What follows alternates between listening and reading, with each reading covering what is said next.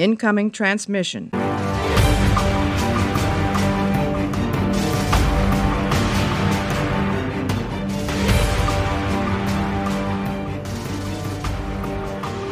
Hallo und herzlich willkommen zu einer neuen Ausgabe Warpcast. Heute geht es um den Perirodenband 3009, Clan der Saboteure.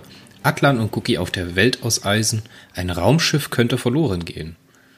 Von Leo Lukas, Titelbild von Dirk Schulz, so wie immer. Und erschienen ist das ganze Ding am 18. April 2019. Hallo Mario. Hallo Chris. Wie hat dir das Titelbild gefallen?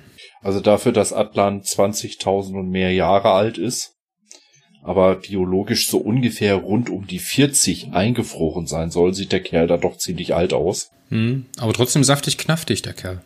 Und Cookie gefällt mir insbesondere dieses so leicht angedeutete, wenn auch perspektivisch etwas verzerrt wirkende Zwinkern. Ja, er ist so, sieht das so ein bisschen schief aus, wie so, so ein Schlaganfall. Der ist auf der Vorderseite so ein bisschen cheeky, das stimmt. Ja, es sieht so ein ja. bisschen aus nach so einem Truck auf einer Heavy Metal Convention. Ja, und auch das Grinsen von Atlan ist ein bisschen schief geraten. Also grinst der echt? Der guckt grimmig, so wie ich das sehe. Ja, weiß ich nicht, wie man das bezeichnen soll. Also an und für sich äh, ganz nett und das Stargate im Hintergrund. Naja. ich weiß überhaupt nicht, was das mit dem Roman zu tun hat. Es ist egal. Es ist da. Es ist da. Mario, würdest du ganz kurz eine Handlungszusammenfassung abfeuern? Ja, ich äh, bediene mich wieder bei der Peripedia, die ist da ja unübertroffen. Äh, Atlan und Cookie erhalten einen Auftrag von den Postbis. Danach soll die Rast Chubai dann endlich mal repariert werden. Die Postbis sind in mehrere Fraktionen, die Majorität und der Clan der Saboteure gespalten, die sich gegenseitig bekämpfen. Äh, Grund ist dafür aber eigentlich nur eine riesige Angst vor den Kairanern. Ja, und man kann halt den Konflikt äh, am Ende beilegen und die Rastschubai wird repariert. Ja, es entspinnt sich am Anfang so ein bisschen so eine Sherlock Holmes Geschichte. Weißt du, die kommen da hin mit einem Problem, wollen repariert werden, weil sie denken, die Postbis sind immer noch mega dicke Freunde mit den Terranern. Aber auf einmal wollen die was dafür und geben ihnen praktisch diesen, diesen Sherlock Holmes-Fall, wo sie dann detektivmäßig auf die Suche nach der Minorität gehen müssen, nach den Clan der Saboteure. Es gibt ja da wieder so ähm, diese Einspielung oder die Clan der Saboteure sind ja hier auf einer Handlungsebene. Der gefällt mir ehrlich gesagt ganz gut. Der gefällt mir zumindest besser als die letzten beiden Romane mit diesen, mit diesen Antagonisten-Storylines. Hm.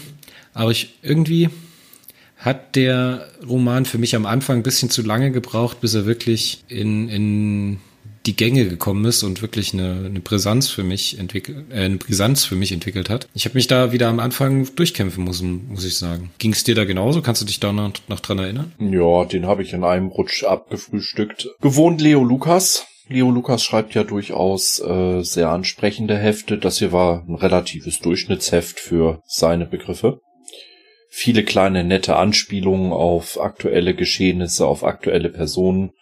Ähm, ohne die Peripedia hätte ich es jetzt ganz vergessen. Natürlich war auch äh, da drinne was Nettes, der Postby Treffgamma. Scheißname. Leck mich am Arsch, solche Namen, ey. Aber irgendwie hat er was. Sammelt Nachbildungen von religiösen Reliquien. Und darunter ist ein Replikat der heiligen Handgranate von Antipolis Bathom. Das ist eine Anspielung auf die heilige Handgranate von Antiochia aus dem Monty Python-Film Die Ritter der Kokosnuss. Oder für die Jüngeren unter uns auch die Waffe aus dem Videospiel Worms. Kennst du es noch? Hä? Alles klar. ich habe mir hier noch eine Notiz gemacht. Leo Lukas mag anscheinend keinen Rosenkohl. Er bezeichnet es an einer nicht. Stelle als pures Gift. Ich muss mir mal angewöhnen, die Textstellen zu markieren, dann kann ich das auch vorlesen, was ich da meine. Ähm, verrät dir der Romantitel vielleicht ein bisschen zu viel über die eigentliche Handlung? Nö. Nö. Der hat doch Nö. also gerade Clan der Saboteure. Da ist doch eigentlich Nö. ab Seite 2 klar, was da abgeht.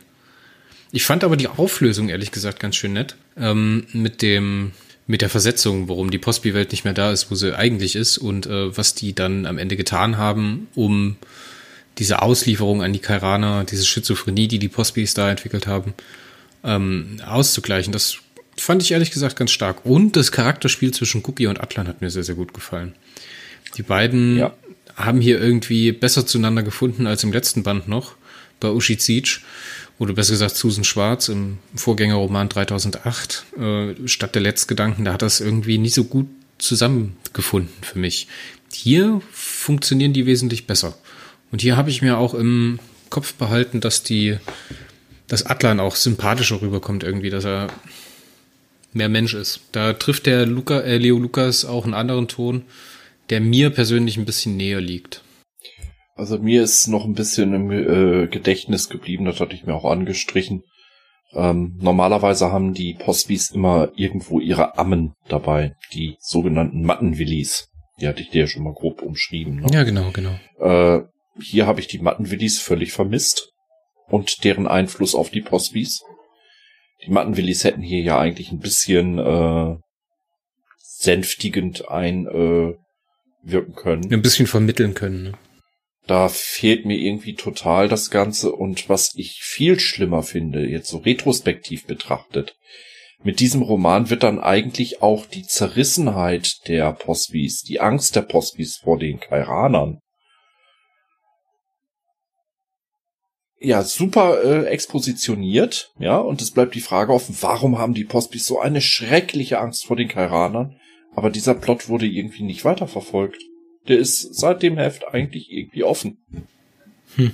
Ja, kann ich dir jetzt auch gar nicht drauf antworten, ehrlich gesagt. Ist mir jetzt nicht präsent geblieben, was da jetzt das Problem gewesen ist mit den Postbis.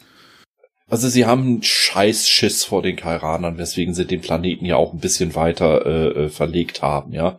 Zum einen, wenn sie den Planeten ein bisschen weiter verlegen, warum nur so ein paar Lichtjahre? Ja, das wird also, erklärt, weil die irgendwie mit den äh, Triebwerken ja, ein Problem haben. Ja, danach dann dieses Durchdrehen der Postbis. Und äh, ja, ich meine, das, das war das erste Mal, dass ich innerhalb dieses neuen Zyklus-Mythos äh, das Gefühl hatte, okay, die Karaner könnten echt wie so Möps sein, ne? das könnten echte Arschlöcher werden. Und dann wird das nicht weiterverfolgt. Das war dann halt so. Also an sich wieder, ähnlich wie beim letzten Heft, gutes Heft, hat mir eigentlich recht gut gefallen hat ein bisschen gebraucht, bis es aus dem Tritt kam. Ja, da kann ich nichts gegen sagen, da hast du durchaus recht. Aber das war's dann. Ja, es ist wieder so ein schöner Ansatz, der am Ende versandet ist. Ja, aber da sind viele tolle Dinge drin. Ich erinnere mich da gerade auch an die Sache mit der Schmerzensteleportation, ne, wo Guki dann Atlan retten muss. Wo sie in dieser Parafalle festhängen. Erinnerst du dich? Wo ja. er ihn diesen steinigen Hang hochtragen muss. Das ist schon echt. Da ist viel drin. Also wir lassen ja, jetzt mal die ganzen Analogien oder Analogien, ich bin ja kein Fan von Analogie, von dem Begriff. Anwendbarkeit. Weil das Wort anal drin ist? Nee, weil das, weil das meistens ein bisschen zu, bisschen zu leicht da reingelesen ist. Aber ich meine, man kann ja eine Anwendbarkeit finden, ne, von so einem Roman an eine Sache. Und äh, das Bild ist ja trotzdem sehr, sehr gewaltig, wie da der kleine Cookie den großen Atlan diesen Hang hochschleppt, ne, unter Schmerzen und äh, wie hilflos sich Atlan fühlt dabei oder wie, wie gerne er seinem Freund helfen würde, aber halt einfach nicht kann, das ist schon echt. Gefällt mir wirklich gut.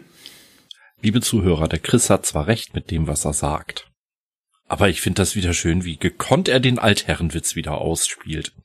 Und ignoriert. Welchen Altherrenwitz habe ich denn bitte ignoriert? Das war jetzt eine Steilvorlage, die darfst du gerne verwandeln. So naja, viele gebe ich dir nicht. So, so, was? Das mit der Analogie. Ach komm, das ist kein Altherrenwitz. ja doch. Das macht mein Großer äh, in der dritten Klasse auf dem Schulhof. Okay, apply holy water to the burned area. Nein, aber Spaß beiseite. Es ist, ist wieder so ein typischer Perry-Roman. Typisch im, nicht im, im abwertenden oder aufwertenden Sinne, es ist das, was ich von der Serie erwarte eine ordentliche Unterhaltung, die mich ein bisschen mitnimmt, bei der ich äh, von der Story her sagen kann, okay, ich war im Großen und Ganzen zufrieden. Aber in diesem Fall war ich halt nicht so zufrieden, retrospektive betrachtet, wenn ich halt eben im Hinterkopf habe, dass der Plot oder dieser angedeutete Subplot um die Postbis damit irgendwie, ja, er ist da gewesen und er ist irgendwie damit so halb abgeschlossen und wird halt nicht wirklich, äh, ja, ich fühle mich unbefriedigt. Aber ich glaube, das war der erste Roman, wo diese Zeitlinien so klar genannt wurden, oder? Ja, das war jetzt das erste Mal, dass man ähm, zumindest das, was die Postbis meinen, sich zu erinnern, dass 1692 neuer galaktischer Zeitrechnung äh, 42 Jahre nach dem Einfall der ladonischen Scharen, ähm, die Kairaner das erste Mal in Erscheinung getreten sind. Das ist allerdings auch wieder mit Vorsicht zu genießen durch den Posizid der Daten, ja. Äh, kann das natürlich auch ein falsches Datum sein. Ja, das spielt ja, denke ich, da auch mit rein. Ne? Der Posizid oder der, die Datensintflut ist ja für die, da hatten wir, glaube ich, auch schon mal in den letzten beiden Romanen drüber gesprochen, ist ja für die äh, Postbis eine wesentlich krassere Sache als jetzt für den Menschen, weißt du, weil der Mensch hat ja eine größere Spielwelt der Erinnerung, der Erfahrung, der zwischenmenschlichen Beziehungen und so weiter, worauf die Postbis praktisch nur schwer zurückgreifen können, wenn ihr Datenbestand äh, kompromittiert ist. Ja, das war eine geistige Vergewaltigung der allerersten Oberklasse. Muss man einfach so nennen. Ja, und hier bleibt was zurück. Dieses, dieses Bild greift man ja später auch noch bei den Terranern auf. Diese, diese geistigen oder diese seelischen Auswirkungen der, des Raptus und der Datensinnflut auf das Bewusstsein der Menschen. Ja, das ist ja ein stehendes Thema und das finde ich auch so schön. Zumindest hat mir das bei Leo hier so gut gefallen. Ich meine, Uschi hat das im äh, vorhergehenden Roman auch schon gemacht mit den Warnt, dass sie da diese Auswirkung der Veränderung in der Galaxis so schildert. Aber hier funktioniert das für mich ein bisschen wieder homogener, schöner, trifft mich mehr, dass man in diesen kleinen Dingen die Auswirkungen der großen Zusammenhänge hat. So, das bringt es so nahe und das fühlt sich dann halt auch nicht mehr an wie, wie äh, ein Einzelroman, der eigentlich übergangen werden könnte. Ne, würde ich jetzt mal, wir hatten es ja vorher mit dem 3007er so, dass man da eigentlich sagen könnte, das ist jetzt nichts Großes, was da passiert, das ist nichts Wichtiges. Ne? Es gibt wieder diese kleinen Einspielungen, aber hier hat das so eine Brisanz. Ich finde, für die, für die Färbung der Reihe oder für die, für die Zyklushandlung, wie es dann später weitergeht, ist es hier ein wichtiger Roman in der Art und Weise, wie er mir die Sachen näher bringt da muss ich sagen, würde ich den sogar ein bisschen höher bewerten als noch den Vorgänger, dem ich ja eine äh, 6 gegeben habe von 10. Ich würde hier zu einer 7 von 10 tendieren. Ja, kann, kann ich jetzt so unterschreiben. Hm? Wie gesagt, Handlung an sich gut, Story-Ideen gut, Charaktere super, aber für mich halt wieder so erschlagend. Ich fand, dass sehr, sehr viel Fanservice drin gewesen ist, gerade auch mit den Postpiece, der halt mir noch nicht so richtig abgeht. Oder hatte ich das jetzt nicht angesprochen als Serienfan, als Postby-Liebhaber? Nö. Nö, gar nicht? Okay. Also es hat äh, nicht negativ, es hat mich einfach nicht angesprochen. Gut, dann ja. äh, bist du auch bei einer 7 von 10 und ich hätte noch eine Frage. Ja. Ich hätte noch eine Frage. Wer hat sich denn diese Parafallen ausdenken, ausgedacht?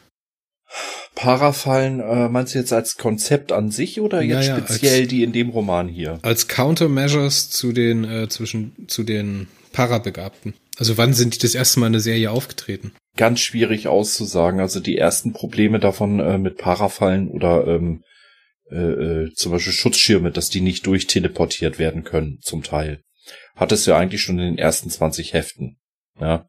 Also so Plot-Device zum äh, äh, was im Endeffekt Parakräfte dann, wenn es gebraucht wird, aushebelt, hast du eigentlich in den Heften immer wieder gehabt. Bewusst an die erste wirkliche Parafalle kann ich mich erinnern, irgendwo in den 40er Heften der frühen Serie, äh, als sie versuchen, in den Robotregenten von Arkon einzudringen. Da gab's dann auch schon mal sowas wie eine Parafalle.